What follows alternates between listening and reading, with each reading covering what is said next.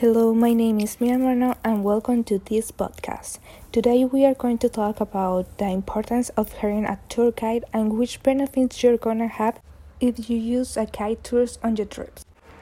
But to start, I would like to give you a brief explanation of what is a tour guide. A tour guide is a person who plays the role of ambassador of the destination is the person in charge of showing the place in a way that make the experience unique and special for the visitors. Is the one who plays as icebreaker, intermediary, and knowledgeable about the place. So, saying all this, we can say that a tour guide is important because it's the first person that the tourist will see on his trip. It will be the person who treats, inform, and guide them during the stay or the tour. But you will wonder what are the main advantages or benefits of having a tour guide or a guided tour. So to finish, I will tell you the top 5 of why we should hire them. In the number 5, we have that a tour guide act as interpreter, storyteller, and intercultural communicator which is a great help to use, especially when travel abroad or to another regions of the country, which where the culture of the language is different. In this case, the guide will become our guide in what we can and we cannot do in this place. In the number four, we have that the tourist guide will try to communicate the history, culture, tradition, and gastronomy in a way that all the visitors understand and have fun.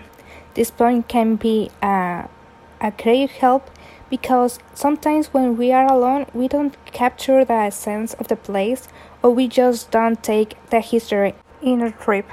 In the next number, we have that tourist guides or tours can give us a sense of security and conformity, since many of them offer us accident insurance which help us in case of emergency or accidents.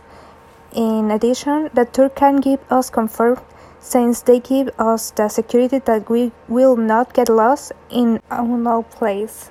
For the second, we can say that tour can help us to socialize with new people because either way we coexist with new people on the tour or they introduce us to local people, making the tour a complete and friendly experience. And for the last one, we had that here a tour can give us relaxing time because we can distance ourselves from having to organize the entire trip, from having to worry about creating an itinerary without knowing what to do in case of emergencies or where we should go if the places we want to visit are closed. So this is all for this podcast. I hope you enjoy the topic and and clear your doubts.